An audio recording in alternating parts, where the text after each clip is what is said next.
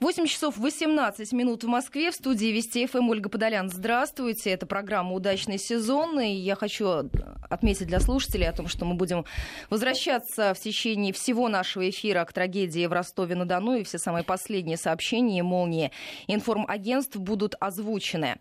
Андрей Туманов в студии. Здравствуйте. Доброе утро. Глава общественной организации «Садоводы России», депутат Госдумы. 5533 Вести, 8903 170 63 63. Это наши эфирные координаты. Присоединяйтесь, уважаемые радиослушатели, если у вас есть вопросы к нашему эксперту, наверное, лучшему эксперту на стране а, в области дачи. А, И у нас сегодня заявлена тема, да, это обрезка кустарников, а, насколько я понимаю. Но, вы знаете, наши слушатели знали, что вы придете к нам в э, гости, да, как всегда, по субботам, и уже есть вопросы о том, почти у нас там 10 дней до конца марта. А вот что нужно было к этому моменту успеть сделать для того, чтобы подготовить и завершить этот этап дачного сезона?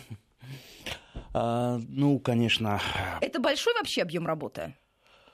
работа удачника есть всегда, практически в любой, вроде бы не сезонный месяц, там в декабре, в январе, в феврале что-то нужно делать. Ну, конечно, весна это более активный сезон для дачника, сажается рассада. Я думаю, у большинства садоводов она уже колосится, что называется, на подоконниках. Особенно это касается поздних э, сортов и гибридов э, таких культур, как баклажанчики, перчики, помидорчики, поздних, замечу. А тут э, вот нужно действовать таким образом при посадке рассады. То есть поздние сажаются раньше, а ранние сорта и гибриды сажаются позже.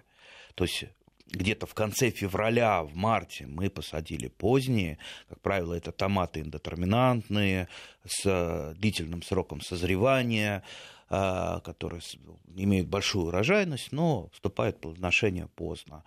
А вот самое-самое раннее, детерминантные эти же томатики такие небольшие, которые часто не требуют посынкования, вот они сажаются даже не в марте, даже не в марте, а где-то в апреле. Поэтому если вы что-то опоздали сделать, всегда есть у вас э, иные сорта и гибриды, которые можно, с помощью которых можно компенсировать либо то, что вы забыли, либо вас э, не было То есть в принцип, городе. кто не да. успел, тот опоздал, здесь не нет, работает. Нет, не работает. То есть мы же, мы кто? Мы садоводы-любители. Для нас э, вот есть какие-то э, фундаментальные правила, а таких вот четких правил, как в большом сельском хозяйстве, нет. Поэтому мы можем варьировать теми же сортами и гибридами. Ну, не получилось посадить э, высокорослые, индетерминантные поздние томаты. Ну, значит, посадим там полудетерминантные или вообще вот такие вот маленькие коротышечки,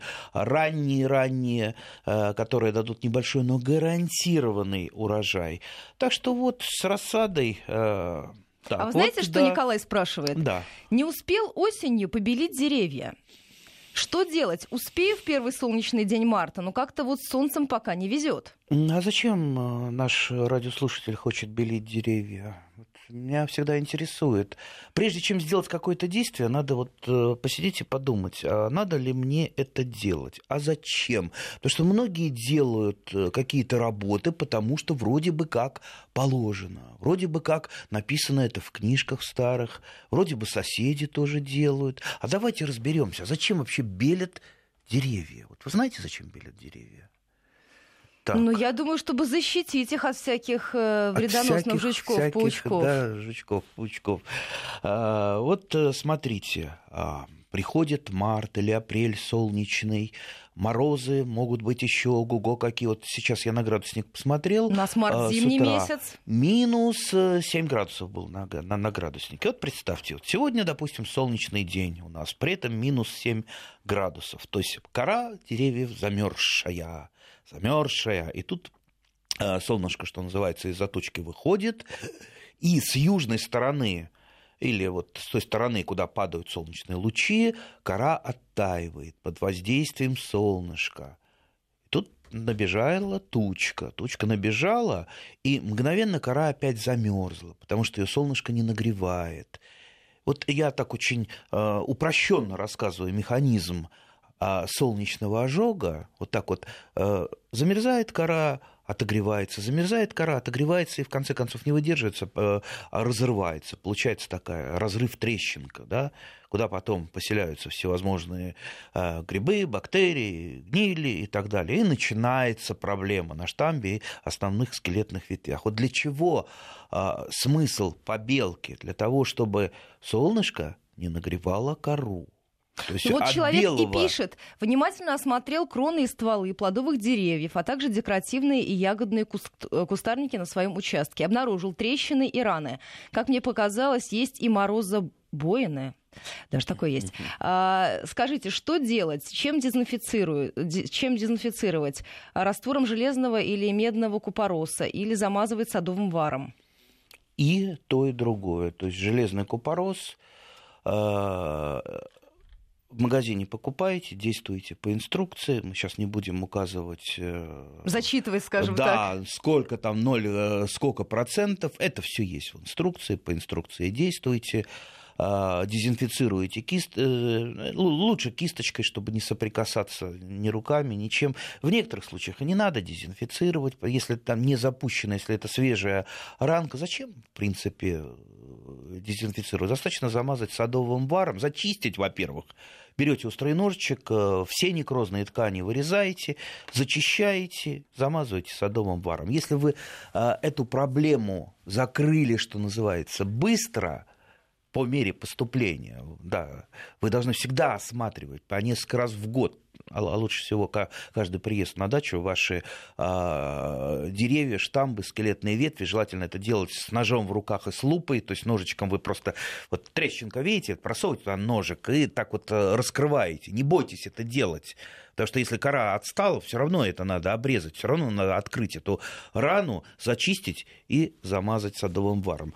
И возвращаясь к побелке, вот, вот представьте, какая это, я вот э, могу сказать, не совсем приятная работа. Сейчас вот холодно, э, вам надо развести, где-то взять воду. На даче, как правило, воды нет, ее надо привезти, э, там, либо растопить снег, согреть, развести этот мел, с ним мучиться. Вот я там помогал, я сам-то у себя не белю никогда. И вообще садоводы делятся там, строго на тех, кто белит, тех, кто не белит. Те, кто белит, они, как правило, делают это потому, что, ну, вроде как, как, как принято, это там отцы, деды всегда делали, и мы это делаем. А, но, в принципе, вот, вот представьте, е, вот это работа трудная. Извозюкаешься весь. Вот я вот помогал людям, я потом два месяца отстирывался, потому что, ну, весь в побелке. Да. Я делаю, я делаю проще. Если мне надо решить проблему с солнышком, вот смотрите, берется старая газета.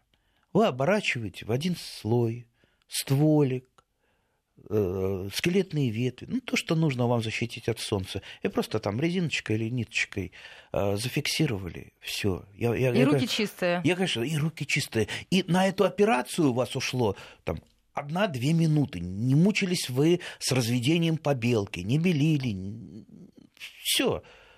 А, ну что там, дождик пройдет, там ветер, а, конечно, вашу газету потреплет. Но ну, в основном-то проблема. Это март, начало апреля. Дальше уже а, потеплеет, и это, этой проблемы с солнечными ожогами не будет. Поэтому давайте облегчать себе работу. Давайте не искать лишнюю работу. И так у нас у дачников много э, слишком работы, чтобы э, искать себе новую. При Но вы же этом... абсолютно правы. Многие смотрят на соседа. Ах, пошел уже в дело, взял побелку в руки, значит, и мне надо. Да, совершенно верно. Вот на, на наших садовых участках никто не белит деревья, потому что... Ну, как, Они все на вас ориентируются, все, видят, все, что вы не все белите. смотрят на меня. Раньше белили, а потом говорят, а почему ты не белишь? А я говорю, а, я не вижу смысла в этом. Хотя со мной могут поспорить э, некоторые садоводы. Вот вы упомянули э, вредителей, вредителей. Э, действительно, побеленные деревья э, ну, скорее по таким неподтвержденным данным научным, но по наблюдениям садоводов, меньше заселяет долгоносик. Долгоносик – цветоед, тот самый, который портит нам э, цветы весной. А, цветы, которые потом не дают плоды. Ну, я думаю, садоводы знают. Потому что долгоносик, а, когда тепло летает, но очень плохо, да, он такой тяжелый и неповоротливый. Когда холодная погода, он в основном ползает ползает и залезает на дерево именно по штамбу. А, ну вот есть такая версия, что на побеленные деревья он меньше залезает. Но здесь мы можем а, сделать не меньше, а вообще перекрыть ему дорогу на дерево, используя клевые а, ловчие пояса. Он вообще ни один не пройдет. И, кстати, ни муравей ни один не пройдет через ловчий клеевой пояс. А, а если муравей не пройдет, значит, а, у вас тли не будет, потому что а, тлю защищает черный садовый муравей и использует в своих корыстных целях, то есть использует в качестве питания сладкие выделения тлей. Поэтому чем меньше муравьев и долгоносиков пройдет на ваше дерево, тем оно здоровее будет. А ловчий клеевой пояс устраивается достаточно легко. Сейчас в продаже практически везде есть садовый клей не высыхающий, к нему все приклеивается, но при этом он не высыхает.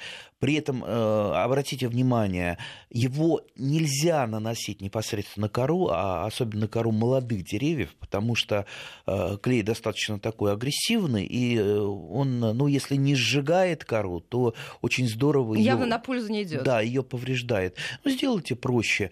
Оберните там какой-то там либо бумагой, либо картонкой, ну, так вот плотненько, там проволокой завяжите, можно даже под эту картонку там садового вара, чтобы там под нее никто не подлез. И уже непосредственно на эту э, картонку или бумажку нанесете там слой э, клея, если захотите, чтобы еще не попадала влага на этот клей, там, ли, ли, там лишние не приклеивались, можете обернуть э, листочком бумаги или там газеткой, сделав, сделав такую вот юбочку, которая идет вниз, чтобы просто вот дождик не капал. Продолжим этот разговор сразу после выпуска новостей.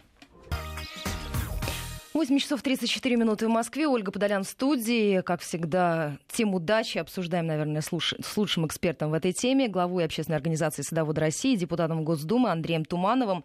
А, как мы с вами говорили до выпуска новостей, Соседка рекомендует, соседка сказала, и вот наш слушатель Михаил из Новосибирска пишет.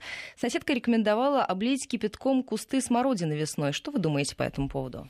Есть такой способ, э, достаточно он неоднозначный, э, скажем так, э, не совсем имеет такие явные научные подтверждения. То есть в научных книгах вы его не найдете. Это способ э, любительский. Могу сказать, что я его пробовал, многократно пробовал, и могу сказать, что он вполне работает. То есть после э, этой процедуры, если она правильно сделана, кусты черной смородины и растут лучше, повеселее, меньше на них вредителей, особенно болезней. Э, но правильно, правильно. Как э, делается правильно?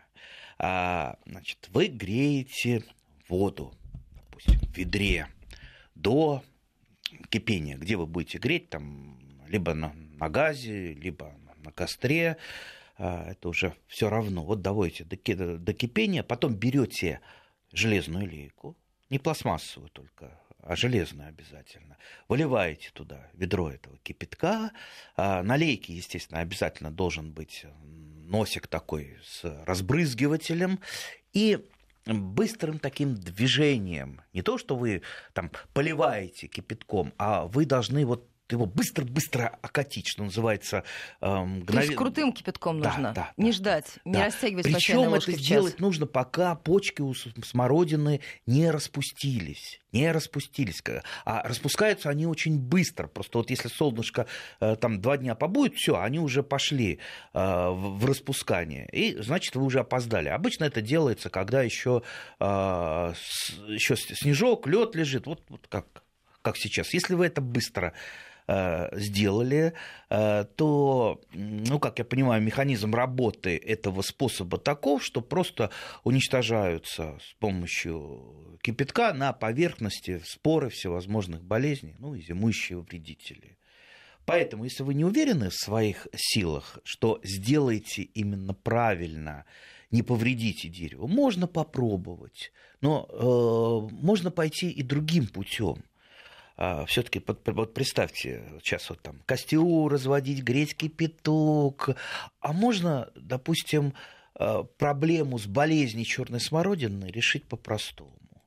А, убрать старые сорта черной смородины, которые чаще всего болеют, которые неустойчивые к к мучнистым росам, к там, пероноспорозу, другим грибным болезням, и посадить просто современные сорта.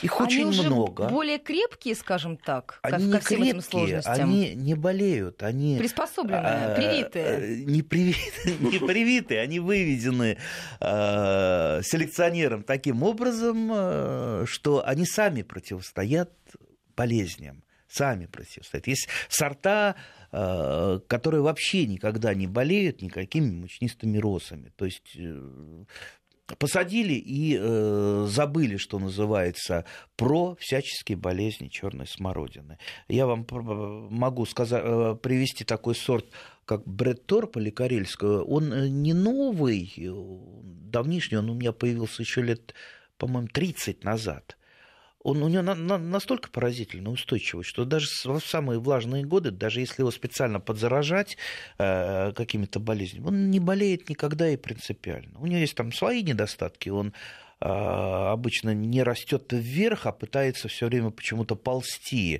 То есть как вот у нее такие ветки, они все время к земле а, тянутся. И поэтому за кустом надо а, правильно ухаживать, правильно обрезать, э, там, подпорочки ему ставить. Но при этом проблемы с болезнями нет. Это я сказал про старый сорт. Современных сортов э, десятки, есть десятки, да. То есть вы можете выбрать в любом э, питомнике питомники я мало знаю людей, которые в питомниках покупают черную смородину. В основном идут к знакомым, делают отводочек от куста, от, куста, от какого-то старого, или еще хуже, в какой-то заброшенный сад э, приезжают, э, выкапывают здоровый-здоровый куст больной, который несет в себе массу проблем, и тащат на дачу. Мало того, что этот куст притащил, который не будет вам давать нормальные ягоды, да еще этот куст потом заразит э, ваши неустойчивые э, кусты черной смородины. Поэтому лучше проблему решать э, тем, что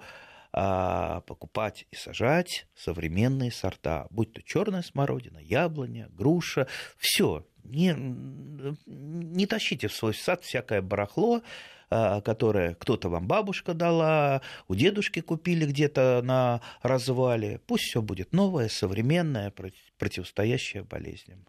553320 8903 170 63 63. Еще успеете задать свои вопросы Андрею Туманову. И Софья спрашивает, купила рассаду клубники, охлажденное растение во влажном субстрате. Как хранить ее дома до посадки? Ну, можно... Может, рано купила? Да не, можно в холодильник поставить, ничего страшного. Только не, не в морозилку, конечно, на нижнюю полочку поставьте. Прекрасно там э, садовая земляника сохранится. А вот, э, кстати, вот обратите внимание, э, наш радиослушатель назвал клубника. Э, так вот получилось, что у нас в стране практически всю садовую землянику называют клубника. Клубника – это похожее растение, но все-таки немножечко другое. Поэтому давайте все-таки учиться называть правильно, давайте называть клубнику клубникой, садовую землянику садовой земляникой. Э, кстати, у нас э, в стране садовую землянику часто зовут и, и другими именами. Вот, кстати, давайте у наших радиослушателей спросим, а как в вашей в вашем регионе называют садовую землянику? 553320 8 903 170 63 63. Это наши эфирные координаты. Отвечайте а, на вопросы. Есть, э, спрашивает наша слушательница из Омской области, мыши погрызли кору молодой яблони. Стоит ли лечить? Ну, мы же не знаем, как погрызли. Если они в круговой обгрызли, ну, возможно, не восстановится. А вообще, если это свежий, что называется, погрыз, свежий погрыз, э, нужно немедленно а, обернуть черной пленочкой это место. И э, ну так чтобы еще чтобы воздух не, не проходил возможно э, за счет камбия это клетки которые э, между корой и древесиной находятся такие они, а, этот слой такой вот влажный, зелененький, немножечко липкий. Так вот, э, у нас растет ведь не древесина и растет не кора, а растут клетки камбия, из которых потом образуется древесина и кора. Возможно, если это быстро сделать после погрыза, вот закрыть от солнечных лучей и от воздуха, а, клетки камбия восстановят кору. И если это давнишний погрыз, да еще в круговую, то, скорее всего, кора уже не восстановится. Есть способы прививка мостиком, но я думаю, если садовод начинающий, вряд ли он сможет Э, сделать э, прививку мостиком. Она, там достаточно много нюансов и хитростей, поэтому, я думаю, легче в таких вот фатальных случаях просто э, подсадить рядом молодой саженец.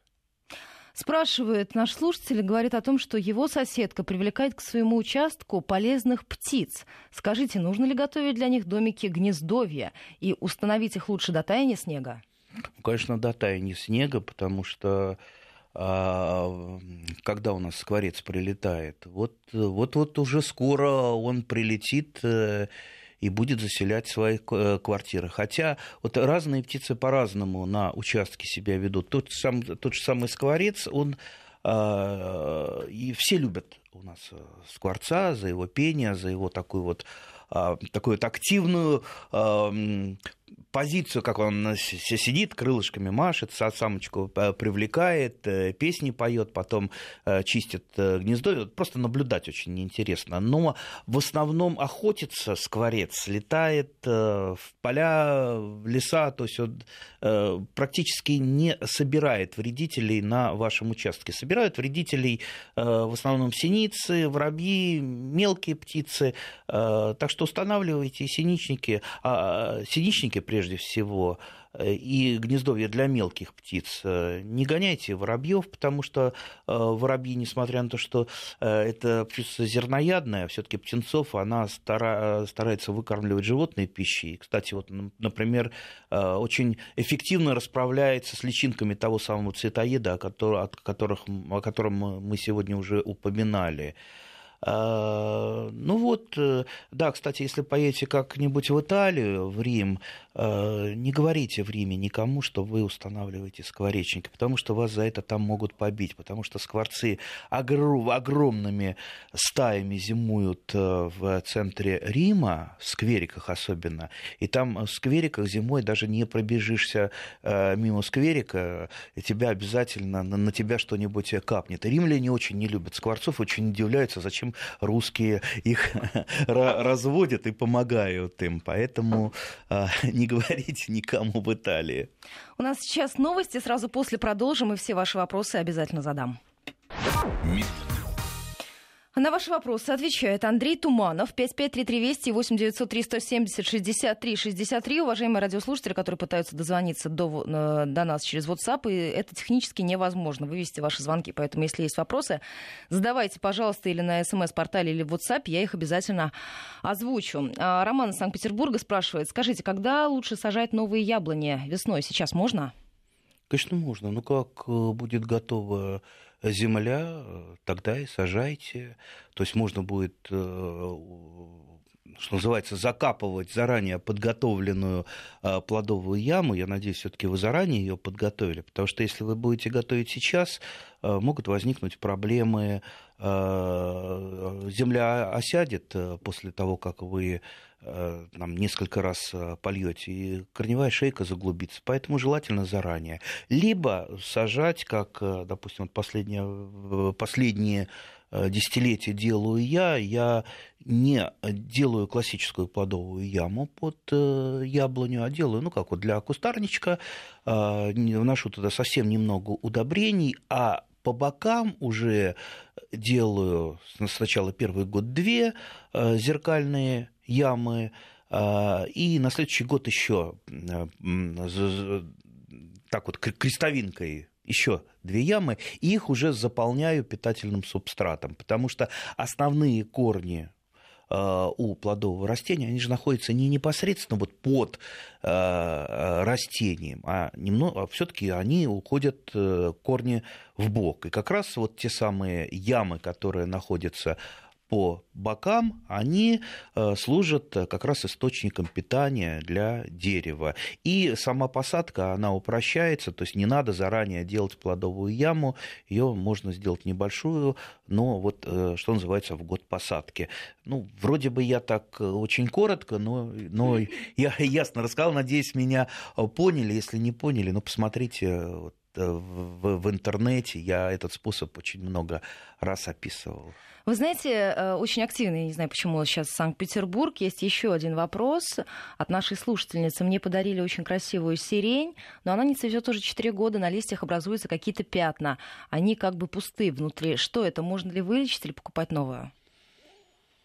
Ну, не знаю, что за пятна. Не видя трудно диагноз Ставить поставить диагноз, да. не э, трудно лечить, но знаете, вот если что-то у вас не растет категорически, ну, не хочет расти по каким-то причинам, да, значит есть причины, вы их просто не определили. Если вы их не определили, ну что мучиться вот с этим самым растением, которое не приносит вам а, радости. Я, бы, я в этом случае, когда что-то не могу определить по каким-то причинам, просто беру топор, пилу, вырезаю. Ну, в мире столько а, есть прекрасных сортов сирени, либо иных э, цветущих красиво кустарников, что ну, мучиться многие годы с э, Э, тем, что не дает цветов, зачем? Э, посмотрите агротехнику вашу. Может быть, вы посадили сирень в тени, в тени она, не, она будет расти, она будет существовать, но она не будет э, Распускаться. нормально цвести. То есть тут может быть много различных факторов, и мы сейчас вот буквально там за минуту не определим все.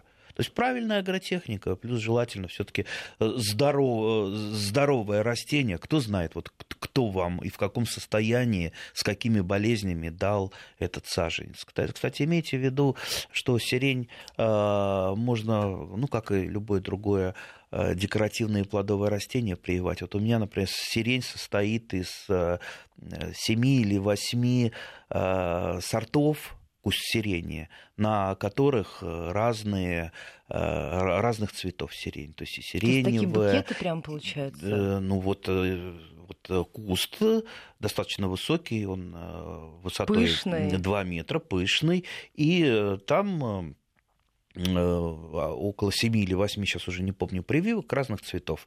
Маточный куст – это белая махровая сирень, плюс есть там темная совершенно, почти, почти такая фиолетовая, есть э, красноватая э, сирень, сиреневая. И вот, э, знаете, вот буйство красок на этом кусте растет этот куст возле дороги, а, и вот кто бы ни шел по дороге, всегда во время цветения сирени останавливается, любуется. Э, Главное, что не ломает. И восхищается. Ну, учитывая то, что у нас э, на дачах практически Чужие у каждого домика есть своя сирень, э, идет очень, кстати, как активный обмен сортами сирени. Вот жаль, жаль, что только я один на нашей улице прививаю, так что могло бы быть разнообразия больше.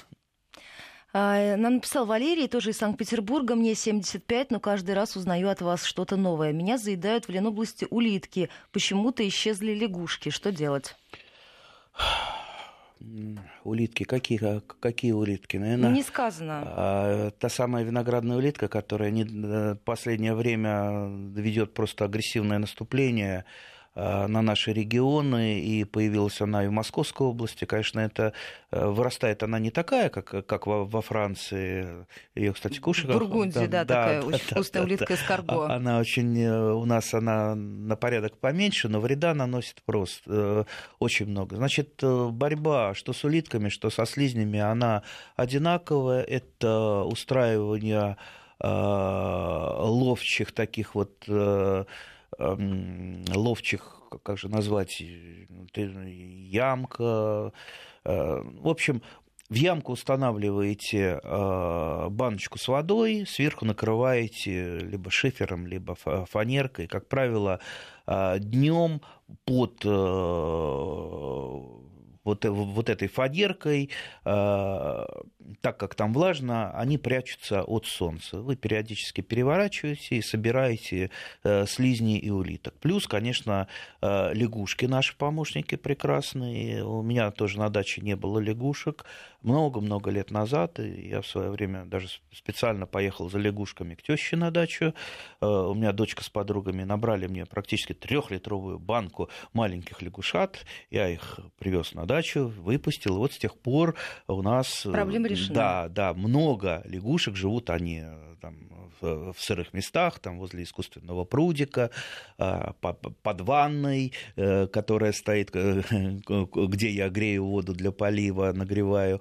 Так что лягушки, лягушки и жабы очень полезные Э, друзья наши, они уничтожают огромное количество слизней и улиток, плюс еще у меня живет ежик э, на участке, который тем же самым занимаются, ящерицы живут, которые тоже мимо улитки э, не пройдут, поэтому вот постарайтесь поймать вот этот самый естественный баланс природы, чтобы у вас, э, э, вашим э, вредителям были какие-то естественные враги. Ну и самостоятельно собирайте.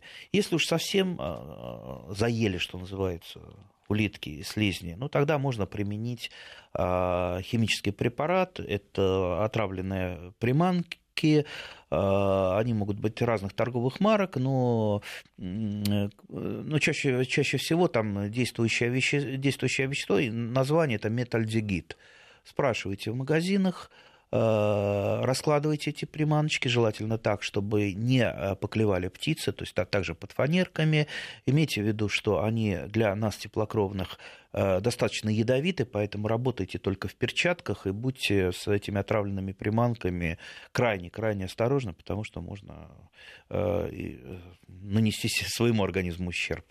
Мы заканчиваем наш эфир. Вопросов очень много. Разрешите, я несколько озвучу. Может быть, вы запомните, в следующем эфире нашим слушателям дадите ответы. Как обрезать кусты жимолости, есть ли особенности? Как вырастить ель из шишки? Как э, бороться с жуками-бронзовиками?